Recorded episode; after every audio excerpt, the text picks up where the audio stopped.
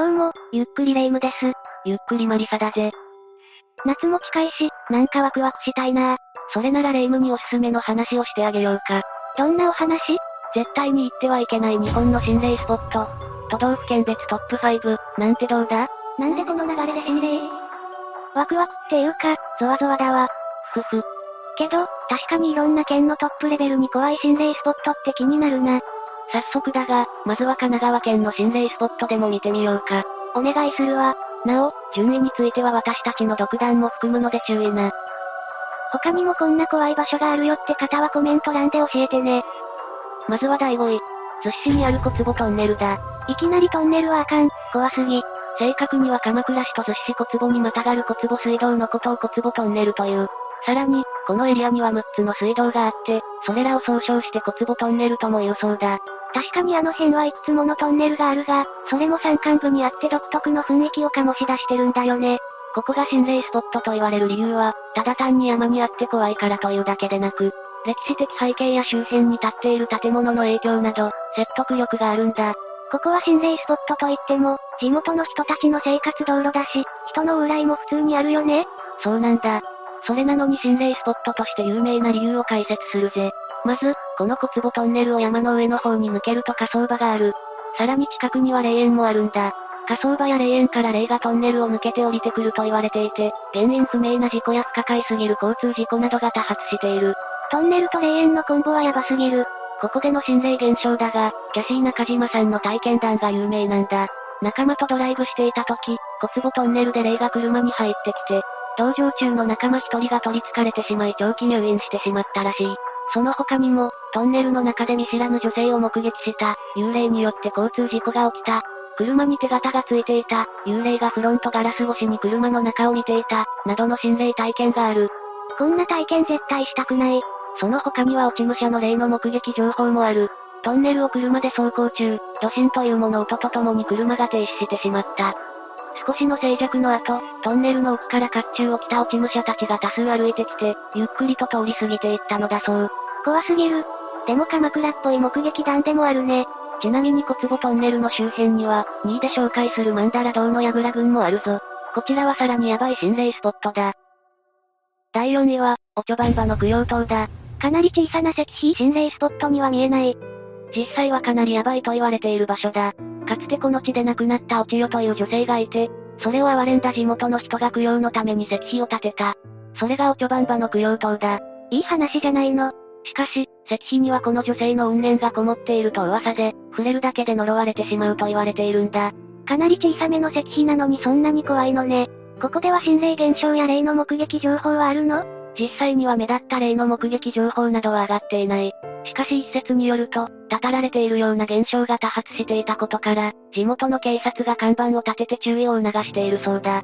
かなり強力なのね。面白半分で近づいてはいけない場所と言われているよ。第3位は相模原市緑区にある、三井大橋だ。津久井湖という湖に架けられている。う。いかにもな橋だわね、不気味。ここは橋ができるまでの経緯からして、悲しい歴史があるんだ。もともとこの橋の一帯には集落があった。しかし、ダム建設のためにその集落は沈められてしまった。できたのが津久井湖であり、三井大橋なんだ。仕方がないとはいえ、悲しいわね。そのためか、昔から自殺の名所と言われている。でも、なんでこんな場所で水中に沈んだ集落に呼び込まれるのか、入水自殺や橋からの飛び降りが多いそうなんだ。心霊現象や霊の目撃談もあるの？白い人影を見たという人が相次いでいる。また、湖畔には火の玉、湖面からは招き手が上がるなど、橋から湖を覗くと複数の腕が見えた、という人もいる。水辺に集まりやすいというのは本当なのね。さらに、タクシーの運転手の間では有名な話がある。車で橋を通ると知らない女性がいつの間にか乗車していて、いつの間にか消えているのだそうだ。湖や大きな橋の周りには不気味な話が多いね。第2位は逗子市先の、マンダラ堂の櫓群だ。これまた怖そうな名前。ここは5位で紹介した小坪トンネルを抜けた先にある、鎌倉時代に建った、当時の合戦で亡くなった武士のお墓が密集している場所だ。岩盤をくり抜いて仮装した遺骨を収める穴を作ったり、供養塔、石仏なども設置されている。今風に言うと霊園、死者を鎮魂するためのスポットだったんだね。場所柄か、ここでは武士の幽霊の目撃談が多く上がっている。今でもさまよっているのかしら？そして、ここには井戸があり、かつて子供が転落して亡くなってしまったらしい。悲しいね。かなり古い井戸で、後付けかもだけど映画リングで貞子が出てくる井戸のモデルだとも言われている。確かに、そんな雰囲気を感じる古い井戸ね。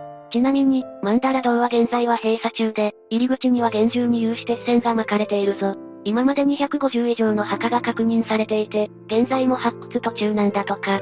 今では安易に近づくことができない心霊スポットとなっているみたいだね。第1位は鎌倉市小町にある、腹切り油だ。もう無理失神するな霊夢。ここはもともと東勝寺という場所だった。1333年に源義貞に攻め込まれ、鎌倉幕府滅亡とともに北条高時は敗走した。約800名の家臣と共に、逃げ延びた北条高時が自決したと言われるのがこの場所なんだ。ここも武士の幽霊の目撃談が多くあるんでしょ？その通り。近くには住宅街もあるし、ハイキングコースもある。なのに、さまよう武士の霊が目撃されたり、近くを通りがかっただけで気分が悪くなってしまう人もいるそうだ。ここが恐ろしいと言われている理由はまだある。もう勘弁して。霊所上域につき参拝以外の立ち入りを禁ずという立て札があるんだ。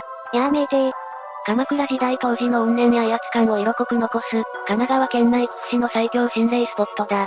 鎌倉駅から徒歩15分ほどで行ける場所にあるというのも、ある意味恐ろしいな。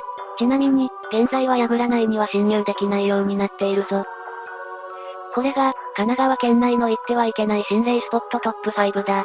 神奈川って都会のイメージが強かったけど、大昔からの曰く付きの場所が多くてびっくりしたよ。安易な気持ちで足を運ばないように注意だぜ。今回の動画はここで終わりだぜ。もし動画の内容を気に入ってもらえたら、チャンネル登録と高評価よろしくお願いします。